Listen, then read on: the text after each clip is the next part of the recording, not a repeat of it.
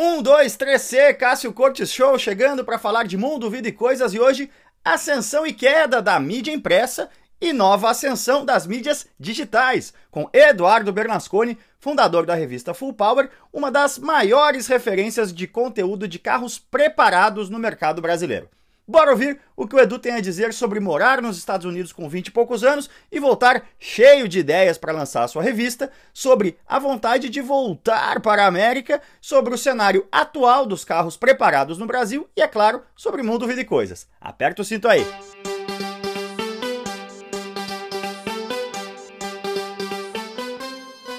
Eduardo Bernasconi, que satisfação recebeu aqui no Cássio Corte Show uma, um mau momento que você veio no Casco Sul durante Sober October. Ué, decepcionante, então, mas tudo bem, tudo tá tranquilo. Considere-se considere brindado aqui com uma Vou Heineken Zero. Saúde, saúde. Vou voltar. Obrigado aí pelo convite, Cassião. Muito obrigado, prazer estar aqui. Tá ficando uma, uma espécie de, de podcast do setor, não era muito a intenção, mas tem muitos caras que. caras e mulheres também, como a Karina, que eu sou muito fascinado pela história de vida, pela história de carreira e você aqui até veio com a camiseta da Full Power. No meu celular até hoje você é Edu Full Power. Edu Full Power. Porque eu não sei nem se você lembra, mas eu fiz uns dois, três freela.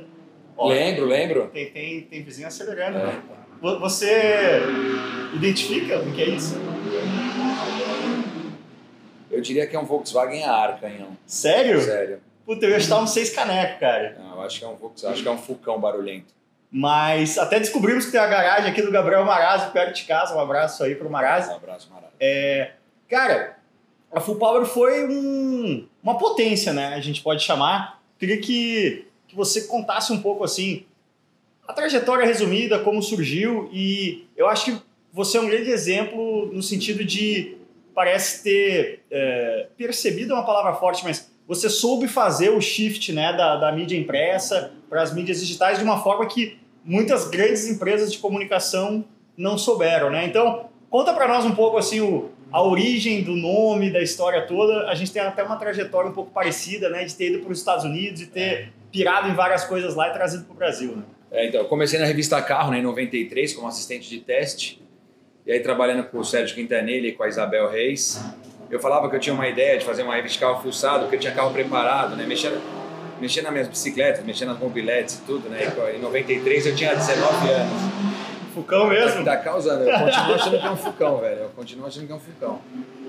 O...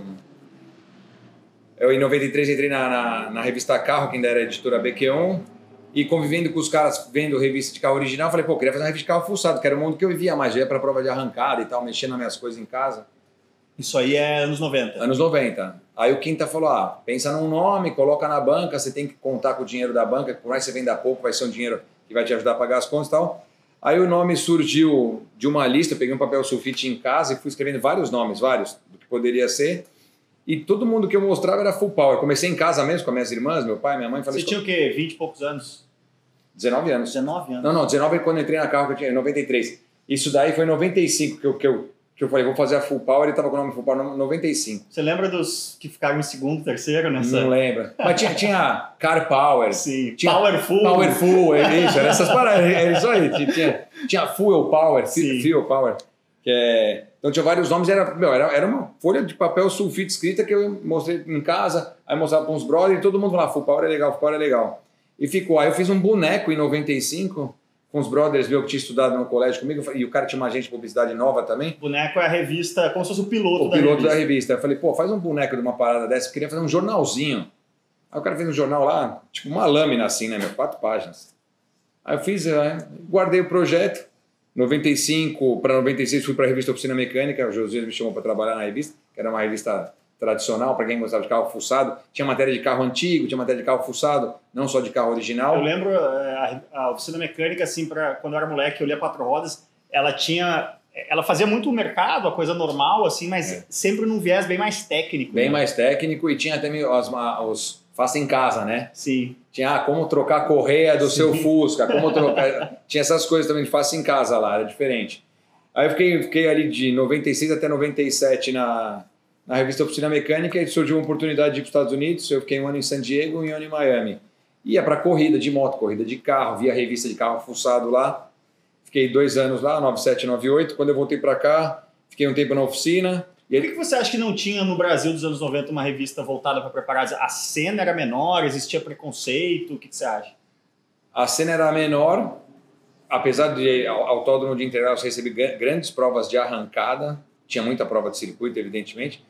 É, Curitiba era um polo de arrancada pesado, as provas de Até hoje, né? É, as provas em Curitiba eram muito fortes é, e pô, proporcionalmente Curitiba é uma praça violenta para quem gosta de todo tem, parece que todo mundo gosta de carro lá, né? Então é forte lá. É, até, até teve nos anos 90 uma revista que chamava Dragster Brasil, que quem, quem começou essa revista era um sujeito que chamava João Alexandre, que era um cara dono da PowerTech, que é uma, uma loja de performance que existe em Curitiba até hoje, e ele era da Brasil Sat, ele fazia antenas satélite. Multimilionário, João Alexandre. Sim. E ele fez uma revistinha tosca, mas na época era inovadora, desse assunto aí. E foi lançada quando ele estava nos Estados Unidos já. Aí eu voltei, voltei para a revista Oficina Mecânica e já vim com o negócio de, de muito evento nos Estados Unidos, muito encontro, né, meu? Só de hot rod, só de Toyota, só do JDM. Não, quando você Pista. vai. Você foi para os Estados Unidos mais ou menos com a mesma idade que eu, ali, 20 e poucos anos. É uma explosão, né? Para quem gosta Nossa, de carro, é uma explosão. Velho. Você vê que a gente estava vivendo. Parece que você estava no século passado e avançou 100 anos. É, assim. queria ter nascido ali, né? É. Queria morar aqui, queria ter todos os carros do mundo aqui, correr de carro aqui. E aí eu voltei e falei, pô, fazer uma rede de carro fuçado, né? Já tinha o nome, já tinha tudo. Aí eu voltei e montei em 2001 para 2002. A primeira Full Power bateu na banca em abril de 2002. 2002. 2002. E foi, foi os caras na gráfica lá me chamavam de Ronaldinho, porque o negócio, não, a primeira vendeu e estourou, a segunda, a terceira. Não, no primeiro ano da Full Power a gente saiu de uma revista de 20 mil de tiragem e 64 páginas de miolo para uma revista de 200 páginas e 40 mil de tiragem em, em 12, 12 edições. É, eu, eu, lembro muito da, da, das Full Powers grossas, assim, gordas, pesadas e com muito anunciante. Não. Você, não sei se era você que liderava a parte comercial, mas assim, tinha muito anunciante pequeno, o que é um negócio muito trabalhoso de fazer. Muito né? trabalho, tinha uma equipe comercial foda, forte, e, e, a gente tinha mais, teve várias edições da Full Power com mais de 300 páginas, tinha uma equipe comercial, lógico, eu conhecia todo mundo do mercado, e mas a equipe comercial trabalhava pra caralho também, e a Full Power virou meio que um catálogo, né? Era uma lista telefônica para quem queria fuçar no sim. carro, velho. Então era. Sim. Tinha cara que comprava porque sabia que ia achar um cara. Eu preciso fazer escapamento em BH. Tinha um anunciante de uma casa de escape em Minas Gerais, velho. Sim. Lá, por exemplo. Então, era, era um catálogo lá. Era, era bom porque você compra. Tinha gente que reclamava, pô, a Full Power só tem anúncio, tem muito anúncio, e tem a parte que falava, eu compro porque tem anúncio. Então, é, na, na, os meus professores de, de, de publishers aí, né? Vamos dizer, Josias, Abel, Quinta, falam, não no mínimo você tem que ter 60% de editorial, 40% de anúncio, né? Você não Sim. pode aumentar muito, senão o cara vai se sentir roubado do Sim. dinheiro da, da, que ele comprou e não tem matéria, só tem anúncio. Velho, a Full Power teve várias Full Power que era 50-50 ou 45-55 e vamos aí, vamos. É, você tá prestando serviço, né? É, no final das contas era isso. Então, foi bem pra cacete até 2015, quando a gente parou, porque 2012, 13 já começou a cair o mercado. A gente começou o canal no YouTube na Full Power em 2008, mas só fazia making off da matéria de capa. É, é, louco. Muita gente entrou cedo no YouTube. Perdido. É, mas sem saber o que fazer. para é. postar, né? O nosso canal é de 2008, a gente fazia um vídeo por mês. Aí, pô, a gente foi, acho que a única editora é, que tinha um cara de vídeo lá dentro, que era o Luciano Falcone, Sim. que tem, a, tem, hoje tem a, a produtora dele. Mas o Luciano recebia o salário lá para mal fazer um making off por mês, velho. O Luciano levava a vida e falava, puta que pariu, o que eu vim fazer nessa porra, né, velho? Senta no meu computador aqui e tal. Ele tinha. A gente brincava que ele tinha as câmeras que vinham no sucrilhos, que era uma puta merda de, de câmera lá, parecia que tinha vindo no cereal. Da caixa.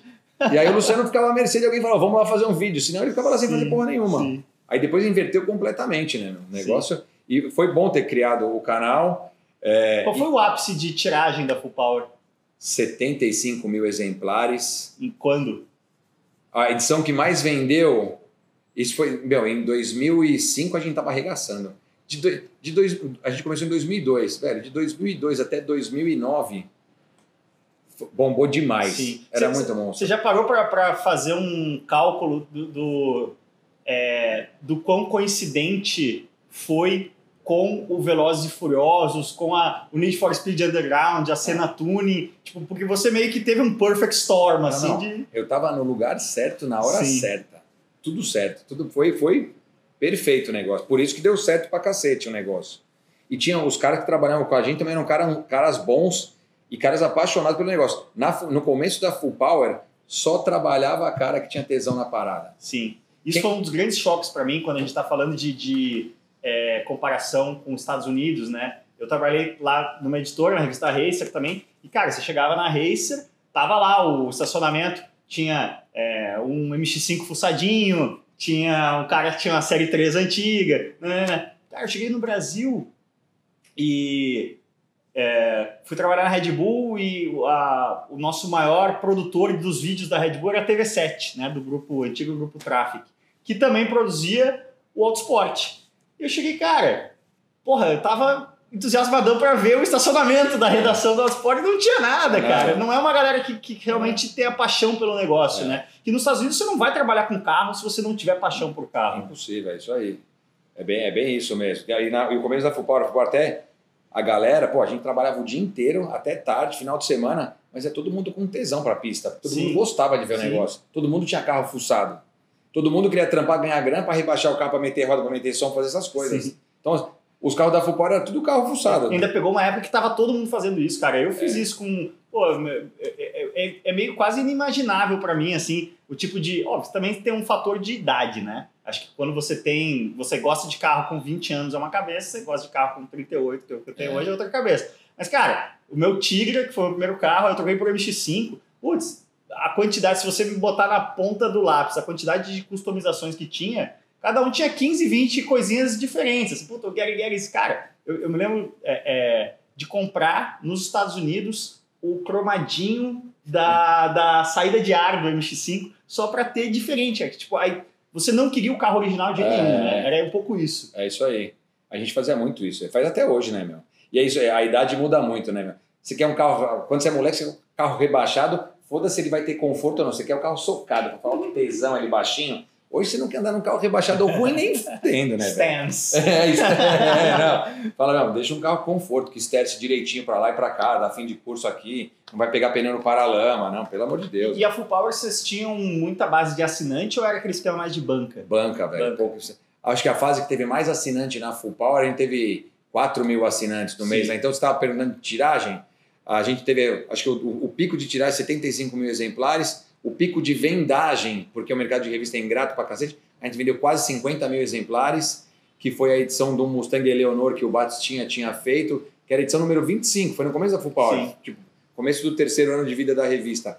E a Full Power, a gente chegou fazendo tanto barulho Pra você ter ideia do, do que a gente fazia, era tão diferente o que a gente fazia e como a gente fazia, que a gente foi, a, a- foi citado na Quatro Rodas. A Quatro Rodas fez matéria com um Golf, que era de um cara da Bahia, um puta Golf, que era um projeto exótico pra caramba, não exótico de mau gosto, mas o cara fez um painel muito louco moldado com os, painel, com, com os instrumentos da Autometer, Uhum. de uma linha Cobalt que era nova. Meu, um puta, pa- parecia o painel original com um clusterzão bonito que a Volkswagen veio fazer anos depois. Com os, Azul, que- né? azul. É. E quem fez foi a Leandrine, que era uma loja pica de, de, de acessórios em São Paulo, para um cara da Bahia. A gente fez uma capa violenta do Golf, a quatro rodas ligou para a gente para pedir o contato do dono do Golf, para ver se eles podiam fazer matéria depois da gente citar a Sim. gente lá, um reconhecimento violento da revista Sim, que era líder de venda. E que, para quem não é tão do meio do jornalismo, assim, essa coisa de um, um veículo se dispor, veículo de imprensa, né? Se dispor a, a fazer uma pauta depois de é- outro, é, principalmente isso a quatro rodas, que ainda é outro uma mundo, grife, né? né? É, outro mundo, outro mundo. E, e, é, quando é que você sacou um pouco assim, tipo, puxa, acho que a parte de revista tá. Você acha que, que a- o lance da queda da mídia impressa foi meio que paralelo com essa queda? Digamos assim, o Velozes e Furiosos, para manter a mesma analogia, ele foi se tornando cada vez menos uma série de filmes sobre carros, É. né? Foi virando uma coisa porque o próprio interesse dessa. Não sei se, se é uma impressão minha, porque a gente vive isso muito no dia a dia, né?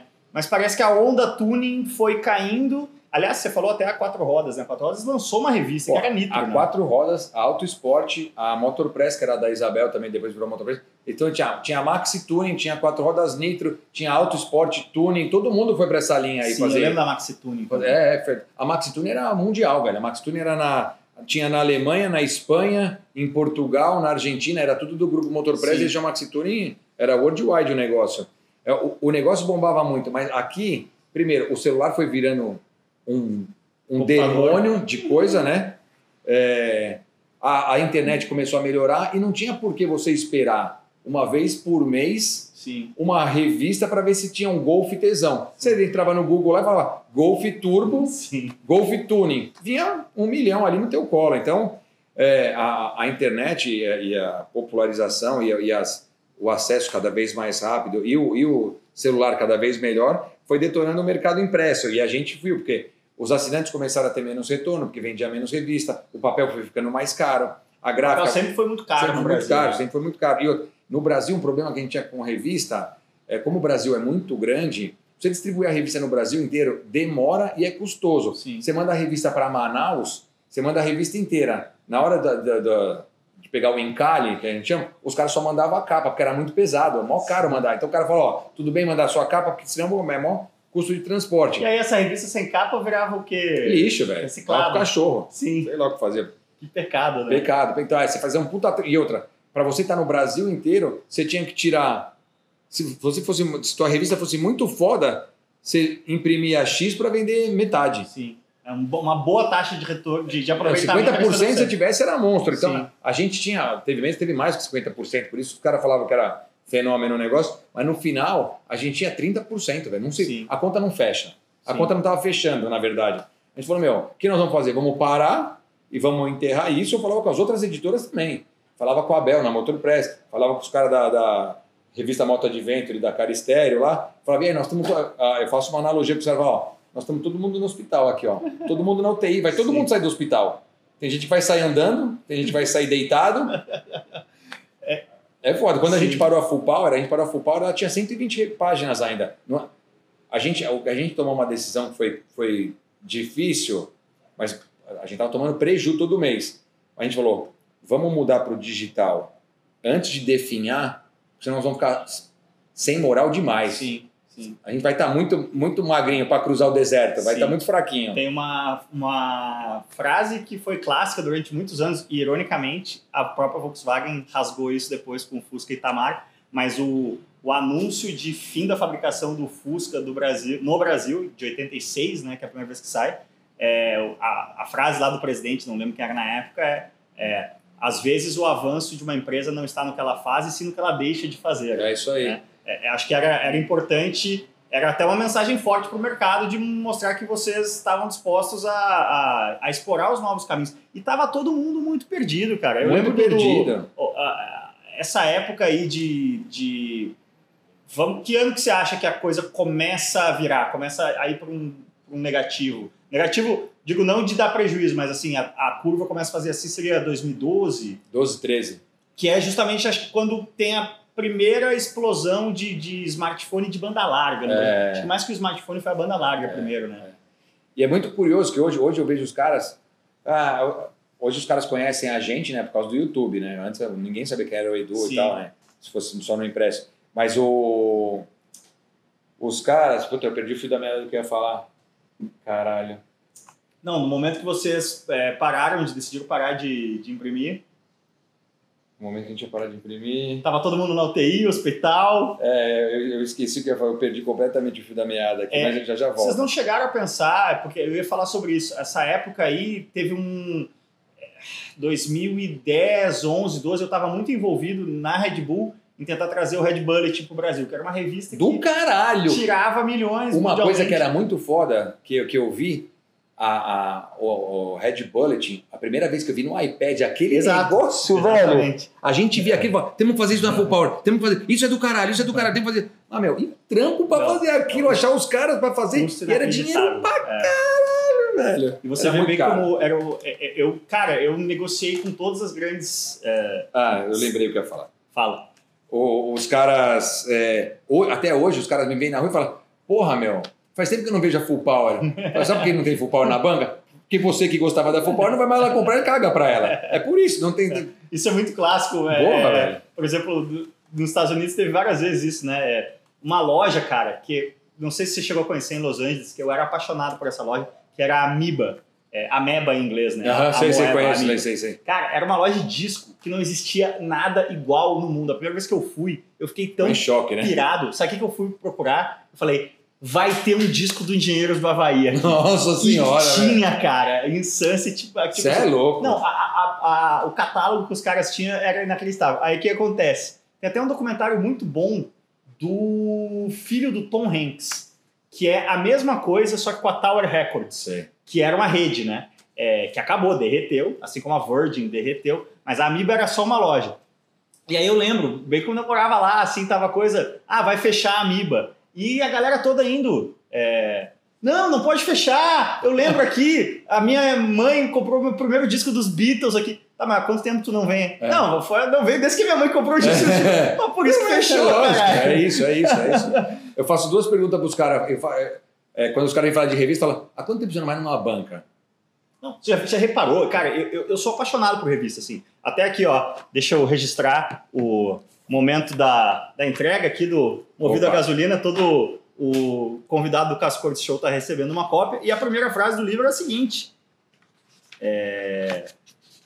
Tá, tá, tá. Quero escrever sobre carros e ser pago para isso, cara. É, eu fiz jornalismo para trabalhar com revista. Eu sou um cara apaixonado por revista. E uma coisa que me dói muito é ver banca de jornal hoje. Putz. Virou um misto de farmácia, loja de brinquedo, É, vende tudo é, menos revista, É cara. isso aí, é isso aí. Cara, você chega numa banca de aeroporto, assim, fora de São Paulo, Rio, sei lá, Belo Horizonte, Porto Alegre, Curitiba, mas assim, numa cidade de tamanho médio, vai, sei lá, numa Campo Grande, numa Londrina, cara, não tem uma É, veja. é deprimente. não tem uma veja na banca de aeroporto, cara. É porque é isso, que o Brasil é muito grande, é muito caro pra você mandar a revista pro lugar, então esquece, que revista já era. E outra, é, tem, duas, tem duas perguntas. Você vai para Faz quanto tempo que você não vai numa banca? E a outra é bem. O que, que você leva para. O que, que, você, o que, que você leva no banheiro para ler? o celular, né? Celular, velho. É, é, a- a- Fudeu, fudeu, Eu velho. vi esses dias, eu não lembro o número exato, assim, mas é um dado, tipo assim, 57% da população mundial, a primeira coisa que faz ao acordar é, é Pegar o É celular. co- mas não só pegar e olhar que horas são, tipo, já dar uma conferida no, no WhatsApp, no Instagram. É uma loucura. Loucura. É, e esse momento de transição aí, cara, é, o, Red Bulletin, ele funcionava mundialmente. Você vê como o mercado editorial no Brasil é de fuder também, né? Porque a- o, brasileiro, o brasileiro não lê. Começa por aí. O brasileiro, além de não ter o hábito de ler, ele não tem grana para comprar revista, que é um negócio caro. Então a gente sempre teve, teve um- um- uma penetração muito baixa disso, né? E o modelo de negócio do Red Bulletin era encartar uma vez por mês nos grandes jornais. Então, para os jornais, imagina que essa decadência do impresso estava acontecendo muito também com os grandes jornais, Porra, né? lógico. É, então você imagina, por exemplo, na Inglaterra era com o Independent, a, a parceria que eles têm, que é um puta jornal é, nível, vai, seria a Folha de São Paulo da, da Inglaterra. É, tirava milhões, né? Aqui a Folha de São Paulo tira 300 mil, tirava no auge, sei lá. Mas qual era o lance? Cara, a gente vai imprimir essa revista, é, vai arcar com todos os custos e vai dar para você é, custo de encarte, tudo por nossa conta.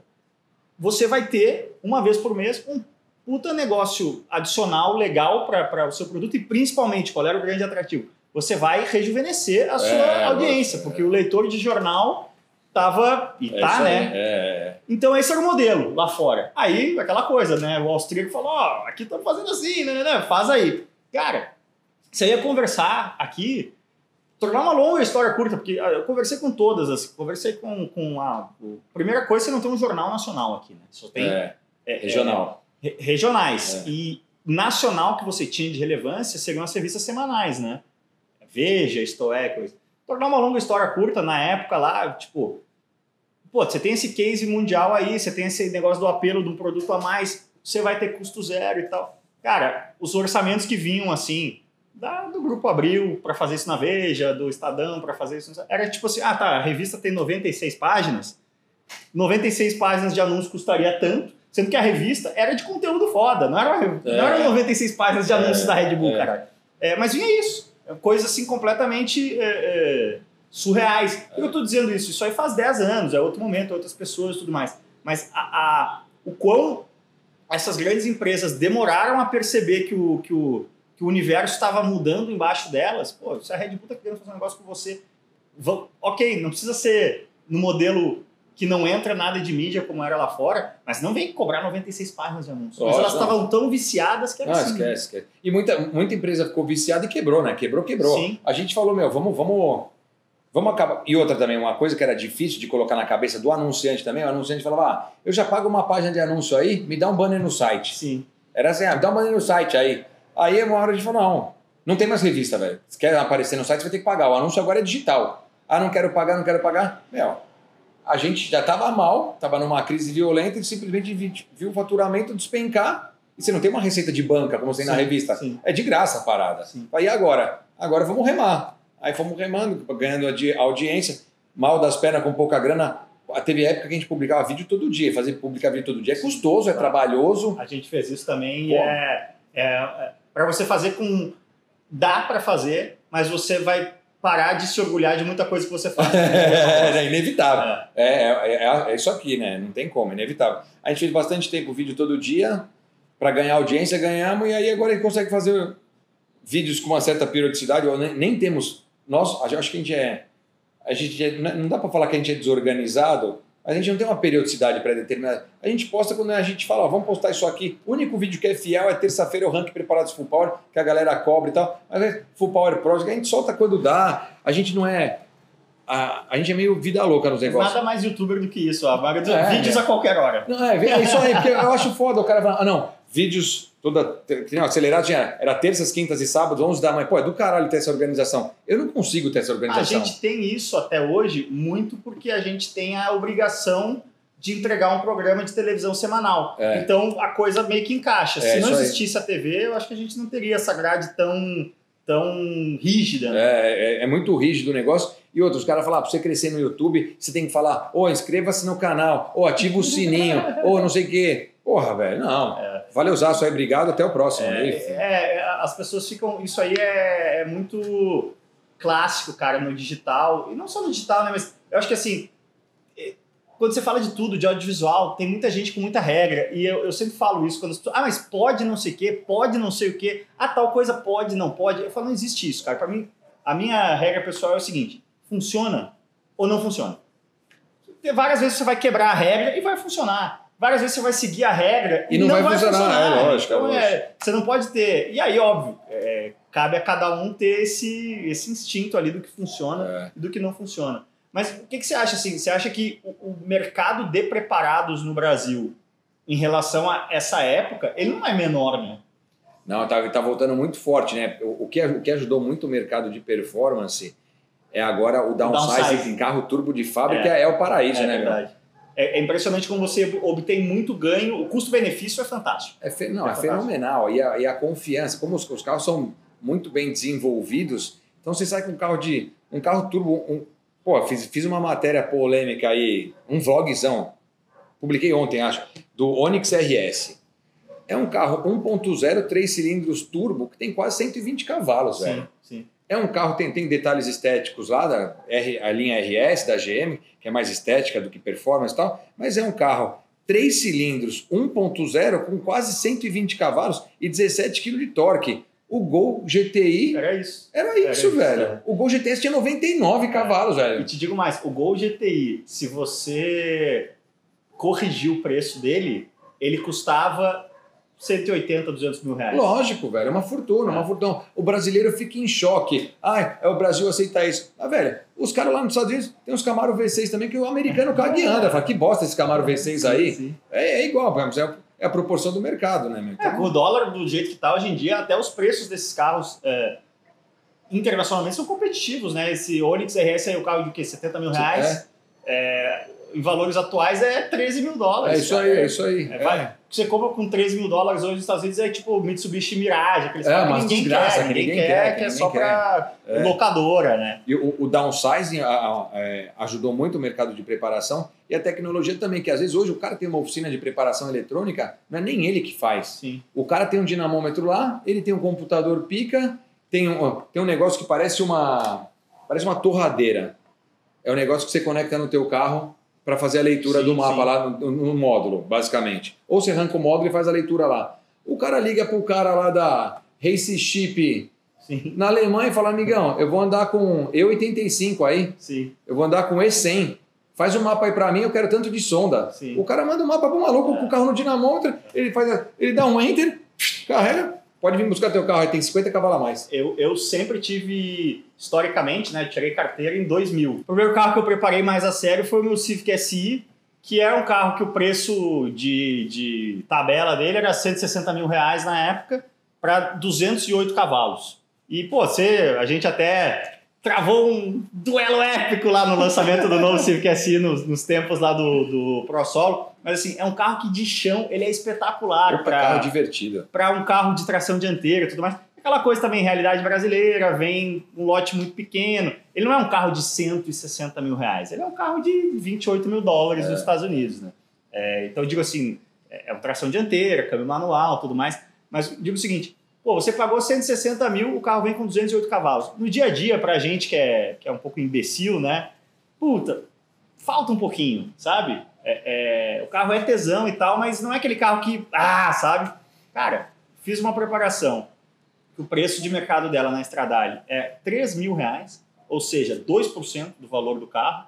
Ela ficou com 250 cavalos e ficou gordo embaixo. É o lance do, do mapa que você está falando. Então, Uhum. puxa, o normal de você andar na cidade aqui no Anda e Para em segunda e Honda é Honda, né? O torque embaixo É, não é, é. aquela coisa. Cara, esse remap aí deixava o carro em terceirinha, É. sabe? E quando você dava aquela acelerada, ele dava aquele sorrisinho que, que o original não dava, sabe? É isso aí. Então, pô, olha o custo-benefício disso, cara. Não, os caras estão comprando Golf GTI de 100 pau, 100 e poucos pau e estão gastando 50.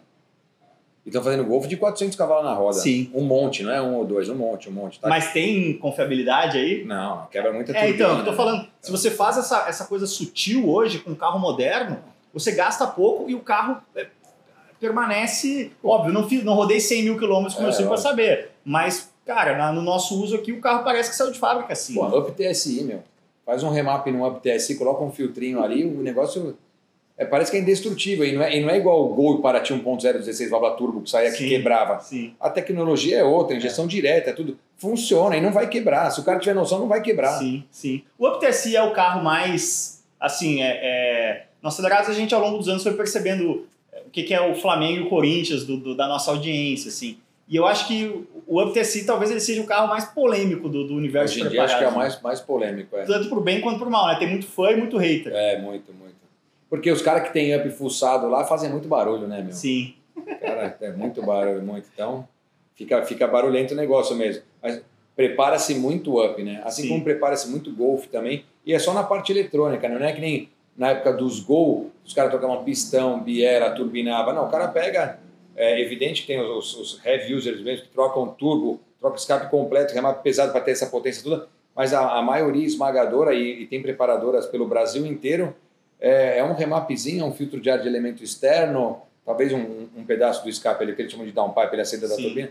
Trocar isso daí, meu, o carro vai, vai ganhar isso. Um Golf de 220, 230, vai ter 300 cavalos, vai ficar uma delícia de andar, não vai ter dor de cabeça, não precisa achar um posto com gasolina de alta octanagem, nada disso. Vai resolver, vai ficar um carro extremamente prazeroso de dirigir e vai ficar indestrutível. Mas esse caminho aí do, do- da preparação turbo e a preparação aspirada, eu no meu Sandero RS fiz a preparação aspirada lá com o pessoal do Orlospec, e aí é bem mais difícil, né, para você tirar um ganho ali de 10, 12%, que foi o que a gente teve, coletor novo, é, remap e tudo mais, porque é um carro aspirado. Já você fez o caminho da moda antiga, né, de pegar um, um motor aspirado e meter um turbo é, fala um pouco aí do projeto, esse, o, que turbo que foi Eu colocado. fui ali? apelão, né? Fui apelão, para falar o português certo, fui apelão. Mas eu acho é, aspirado é quase que ingrato, né? Para o preparador e para o proprietário. É muito dinheiro investido É. para pouco ganho. Sim. Simples assim. É, eu, eu queria fazer um Sandero RS turbo, que eu já tinha feito aspirado, já tentamos colocar nitro em um, ficou bom. A gente falou, vamos fazer um turbinho forjado. Tem um cara que é o Marcão da Flash Preparações do interior de São José. O cara tem um histórico de, de muitas vitórias em prova de arrancada e trabalha sempre com turbo. O negócio dele é turbo. Ele desenvolveu uma, uma, uma receita para o Sandero RS muito boa de pistão e biela forjada, é, com um turbo é, Master Power, é tudo nacional, não tem nada de fora Uhum. no carro. É uma preparação que você faz totalmente aqui pelo. Não é dolarizada. Não é dolarizada, é, é uma preparação, se for colocar na ponta do lápis, vai gastar entre 25 e 30 pau de peças e mão de obra, até um pouco mais, dependendo do que você optar. Não vou usar turbo roletado, turbo é Master Power. Se fosse turbo roletado, tem a, a Biagio tem turbo roletado no Brasil hoje, mas se eu fosse usar um turbo roletado nesse projeto, eu usaria uma Garrett gringa para uma GTX aí para colocar lá. Então ele é forjado, tem dois intercoolers, pistão e bela forjada, usa uma FT550 que é uma injeção muito boa da Fueltech, que é de Porto Alegre, os caras estão com os produtos sensacionais, tem bastante recurso com a FT550, se eu quiser ter um controle, controle de tração, eu vou ter, controle de booster, eu vou ter, gear control, vou ter, vou, ter, vou conseguir trocar de marcha sem precisar na embreagem, se eu quiser, vou ter bastante, bastante recursos. E, e o, objetivo do carro é virar abaixo de dois Interlagos. Sim, é um carro de track day. Um carro de track day, mas montado para rua. A gente já montou um carro todo depenado. É, a gente quer virar abaixo de dois Interlagos, carro de track day com ar-condicionado funcionando, com, com o multimídia dele ali original e tal.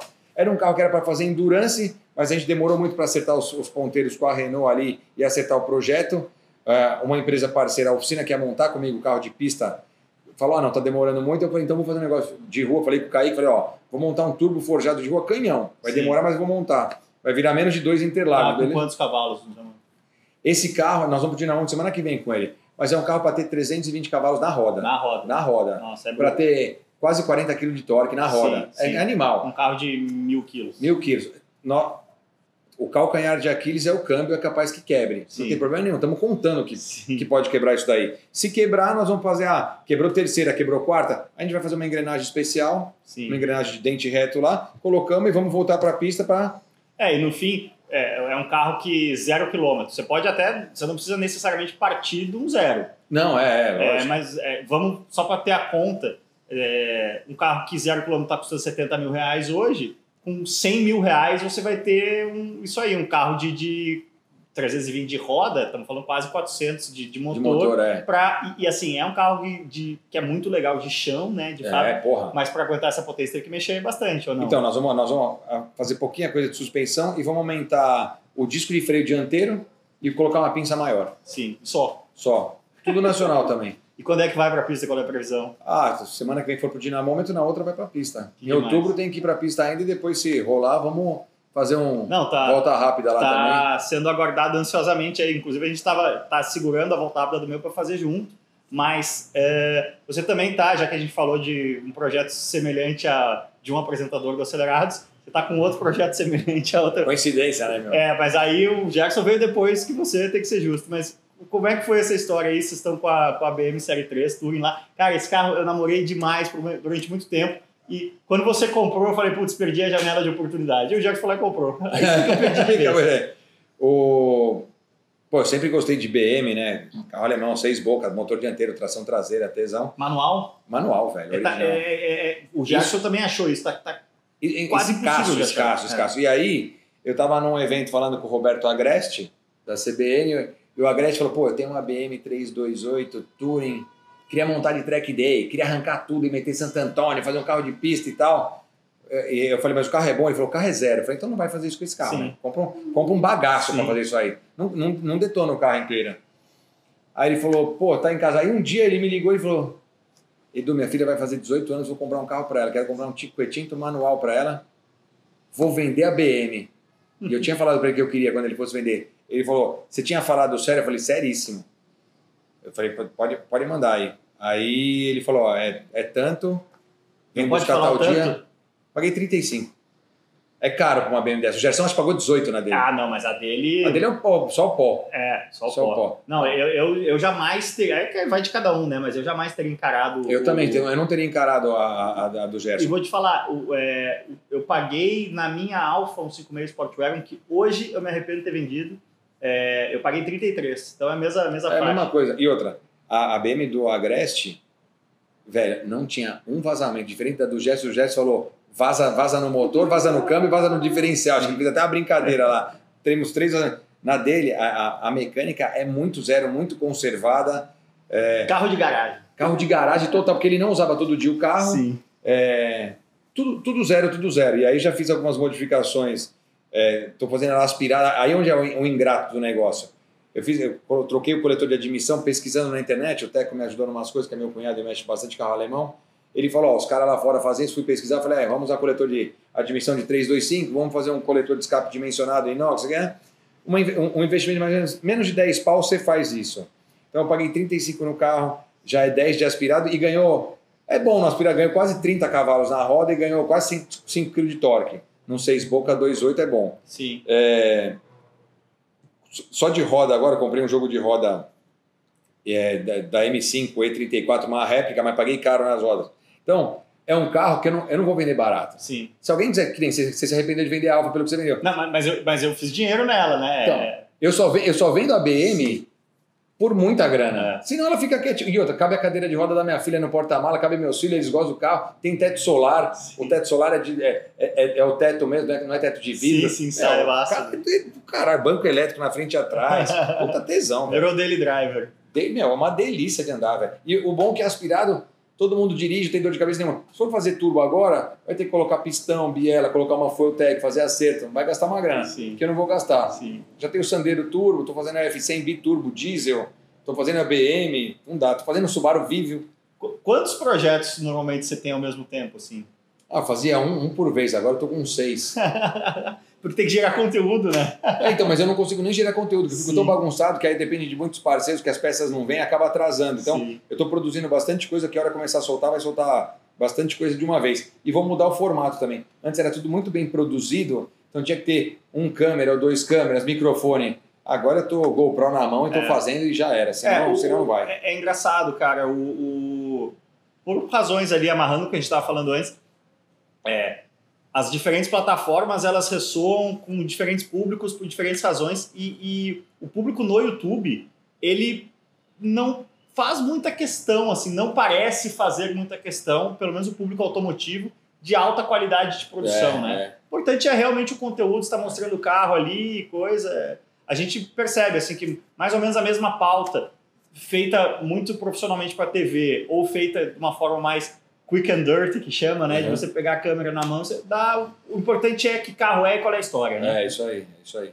Mas assim, tendo é, morado nos Estados Unidos e, e passado aí por, por essas dificuldades que, além de tudo, né, a gente está falando de crise da mídia impressa, de é, redução, digamos assim, da cena de tuning e tudo mais, tudo isso na porra do Brasil, onde tudo é mais difícil, você tá nessa estrada de, de empreender e ser dono do seu nariz aí há o quê? 20 anos? 20 anos. é, viveu é, grandes altas e passou também por baixas. E hoje, cara, é a pergunta clássica do Cascorto Show, assim, você é, não considera voltar para fora? Você acredita que, que o Brasil ainda vai para frente? Você é um cara otimista no futuro ou é, ou é aquela coisa mais assim, conformado, o Brasil é isso mesmo, tô conseguindo pagar minhas contas e beleza e vamos aí. Considero total voltar para fora. Eu vou todo ano para o SEMA Show, que é o maior evento de carro modificado em Las esse ano Vegas. foi lá. cancelado. Foi cancelado. Eu sou, eu sou embaixador para algumas coisas do SEMA no Brasil. Eu mantenho contato com os caras da associação. O SEMA Show é um evento da associação que chama CIMA, né, Sim. lá fora, que é uma associação de mercados de componentes especiais.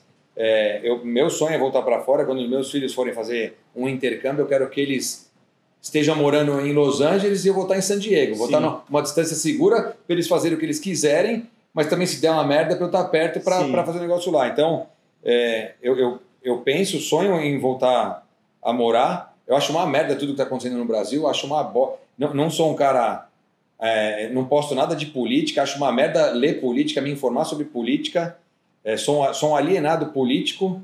É, por mim, eu gostaria de ver uma, uma, uma, uma cena, não ter tanta corrupção. Alguém que tira, acabe com a corrupção nessa porra lá. Passo vergonha quando eu vou para eventos tipo o SEMA Show. Os caras vêm me perguntar sobre política para falar, pô, é uma bosta, porque várias empresas que fizeram negócio no Brasil falam, nunca mais volto pro Brasil, porque lá fui, me roubaram, porque Sim. lá a regra do jogo muda no meio do caminho sem saber nada. Ah, Eu embarquei uma carga pro Brasil, eu era importador de banco, é, banco concha para carro de corrida lá, que tinha uma, um imposto de 20%, minha carga estava no mar, mudou para 180%, É. ninguém me falou nada, lá não tem regra do jogo, é uma merda, Sim. não dá. Então, eu É, queria é, que as coisas... São duas coisas é, importante até esse, exemplo que você está dando. Uma coisa é a corrupção endêmica, que é uma bosta. É. Agora, mais do que a corrupção, é, o sistema é, não funciona, né? Mesmo esse caso aí da regra de mudar o jogo, você não tem uma segurança jurídica e uma. Zero segurança. Diretor, os diretores da Associação SEMA falam para mim, Edu, não vamos focar no Brasil, não queremos levar a empresa para o Brasil, porque lá a regra não,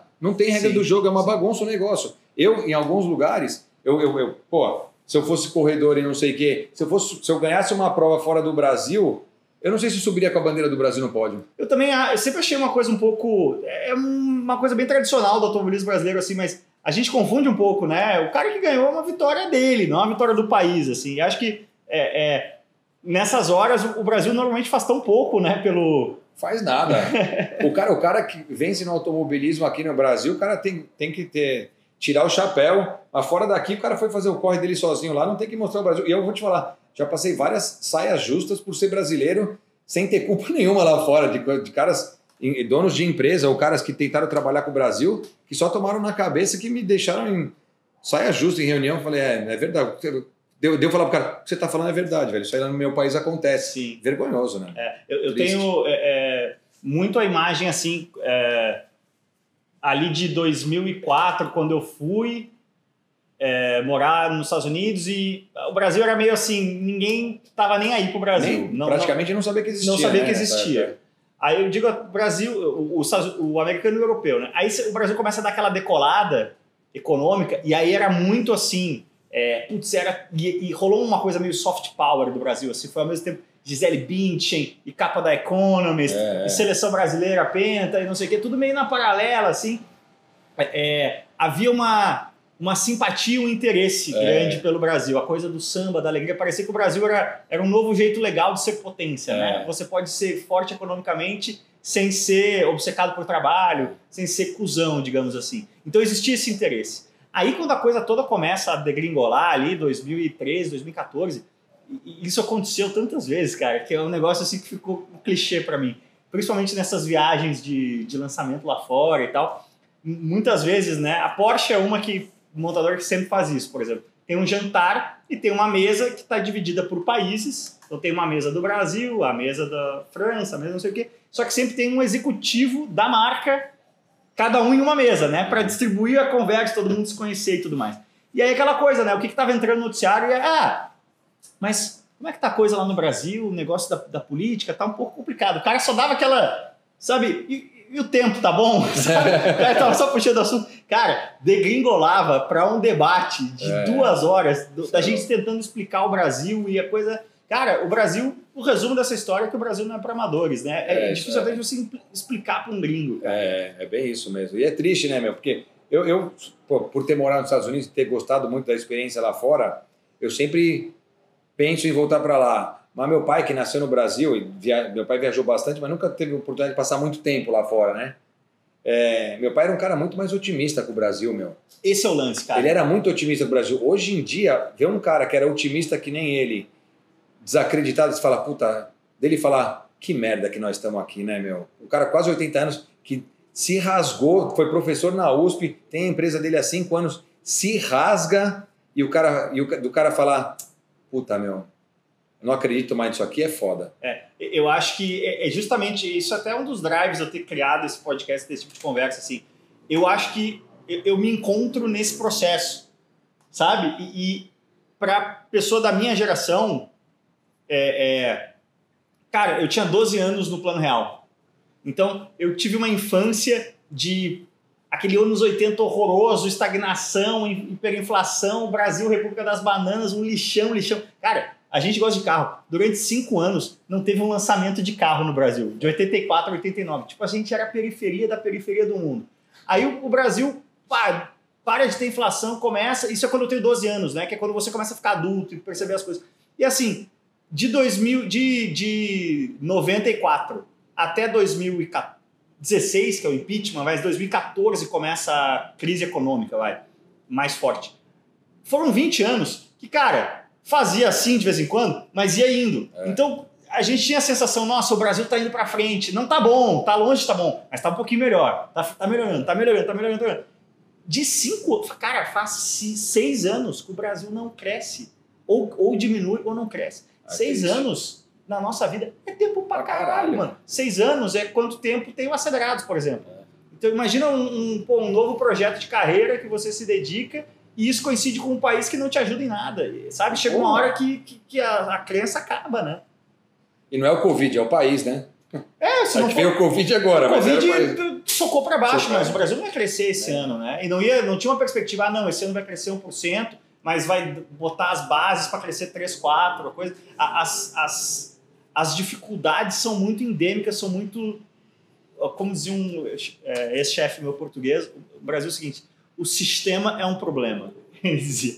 O, sistema é, é meio que imutável, cara. E aí. Ah, Capitão Nascimento, né? O sistema é foda, parceiro. É, isso aí. Fodeu, velho. E, e aí eu, eu também me vejo, cara, pela primeira vez em muitos anos, é, considerando fortemente sair do Brasil, mas eu ainda não consegui encontrar a equação de tornar isso possível. sabe? Não, aí, aí vou te falar. Ainda mais com o dólar. Agora, se você vender tudo, você não tem nada em dólar. Não, né? é, é, não tem, é, isso que é foda, mas aproveitem quando você não tem filho, vocês pensam nisso, fala com a Roberta, se prepara, pega o passaporte e vaza, velho, na boa. Mas é engraçado. não, eu, eu gosto do, do- Mas sabe o que é foda? Eu acho que a gente tem essa perspectiva, é, até por ter morado lá. E quando você é, passa ali um tempo de seis meses para cima e as coisas funcionam, você percebe que, que, que a nossa rotina aqui, cara, de, de coisas. A gente se acostumou com muito tapa na cara. Muito, No dia a velho, a dia. gente só toma no cu aqui, velho. Se você é empresário, você se fode com imposto pra cacete. Se é um cara bem sucedido, você vai andar qualquer coisa, você é assaltado. Se é empregado, você se fode pra caralho também.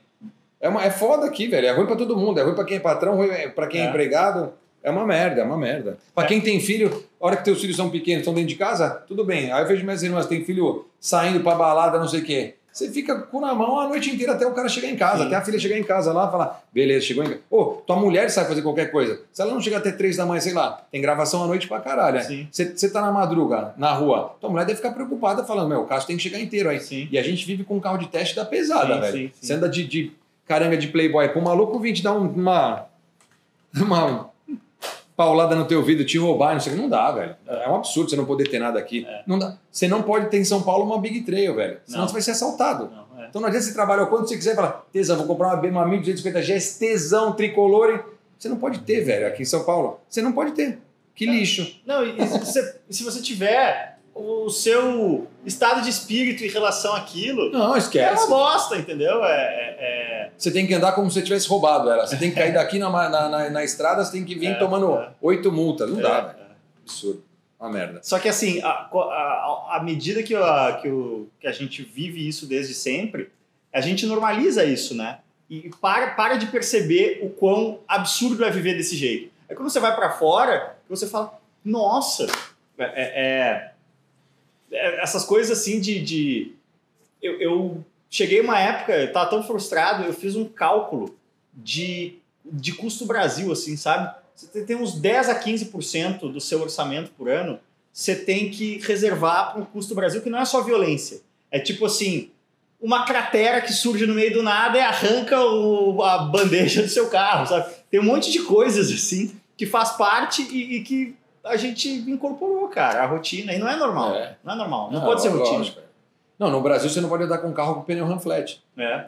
É tu- a primeira coisa, se Simples mínimo, assim, né? velho.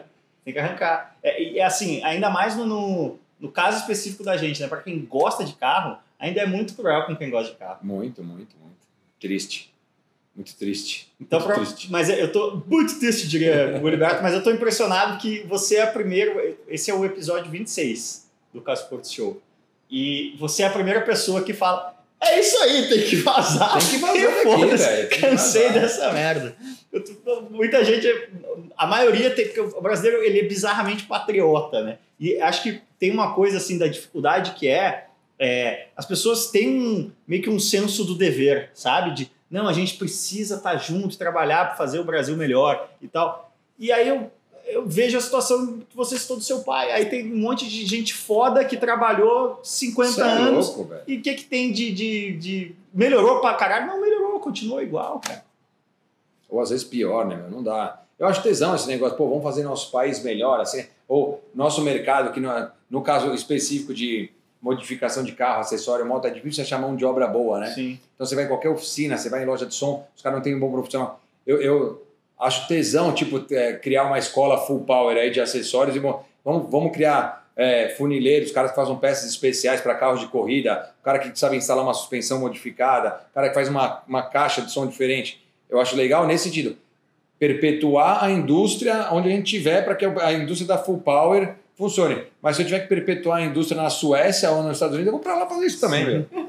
Na boa, não dá. Sabe que uma coisa que eu, é, por total coincidência, assim, agora é, na, na, nossa lua de mel um pouco estendida aí de férias, é, dois dos meus melhores amigos, um um esquema assim totalmente fortuito, a mulher herdou o sítio de uma tia solteirona e ao mesmo tempo a mulher foi demitida e ele, esse meu amigo trabalha com um fundo de investimento, tal, tava trabalhando remoto e falou, quer saber? Largou tudo em São Paulo e foram pro sítio e estão passando o dia capinando, é um sítio imenso, sabe, só para limpar o negócio e deixar, já, já são meses de trabalho, mas assim, eles criaram um novo Brasil dentro do Brasil, né, de vida simples. E um outro amigo meu, que trabalhou anos comigo na Red Bull, também saiu do mundo corporativo e tá voando asa delta e furnas.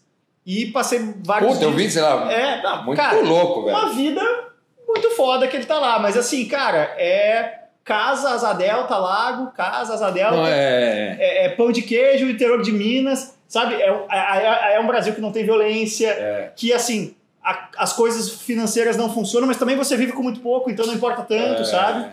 É outra realidade, né? Aí não tem uma, uma sprint race para correr, não tem um negócio, uma pistinha para dar uma zoada de vez em quando. Tem que. Tudo bem que ele tem adrenalina da asa delta, no Sim. caso da asa delta aí, mas. Mas digo, dá para você criar um outro Brasil dentro do Brasil, dá, sabe? Dá, dá. Se você sair dessa loucura das cidades nossas que são caóticas e não funcionam, né, você já tem um, é, é, uma forma de, de, de conseguir dar um shift radical de vida sem precisar ganhar em dólar. É, então, até uma coisa que a gente pensa assim, né? Eu penso bastante, pelo menos você deve passar pela tua cabeça e falar, beleza, não consigo os Estados Unidos agora, que se eu vender tudo isso aqui em dólar, eu vou ter uma merreca.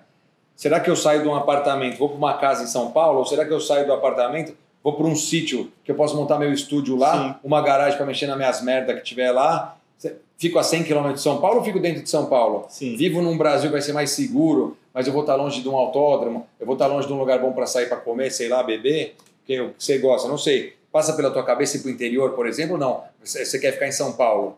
É, o meu problema, não, assim, por mim, eu já é, é, formei essa opinião há bastante tempo, assim. Se você fizer as barrinhas lá, vai, quando você compra o carro no Gran Turismo lá, potência, handling, né, né, né. se você fizer um scout de todas as estatísticas, eu acho que a maior qualidade de vida do Brasil está no interior de São Paulo ou uma hora de São Paulo.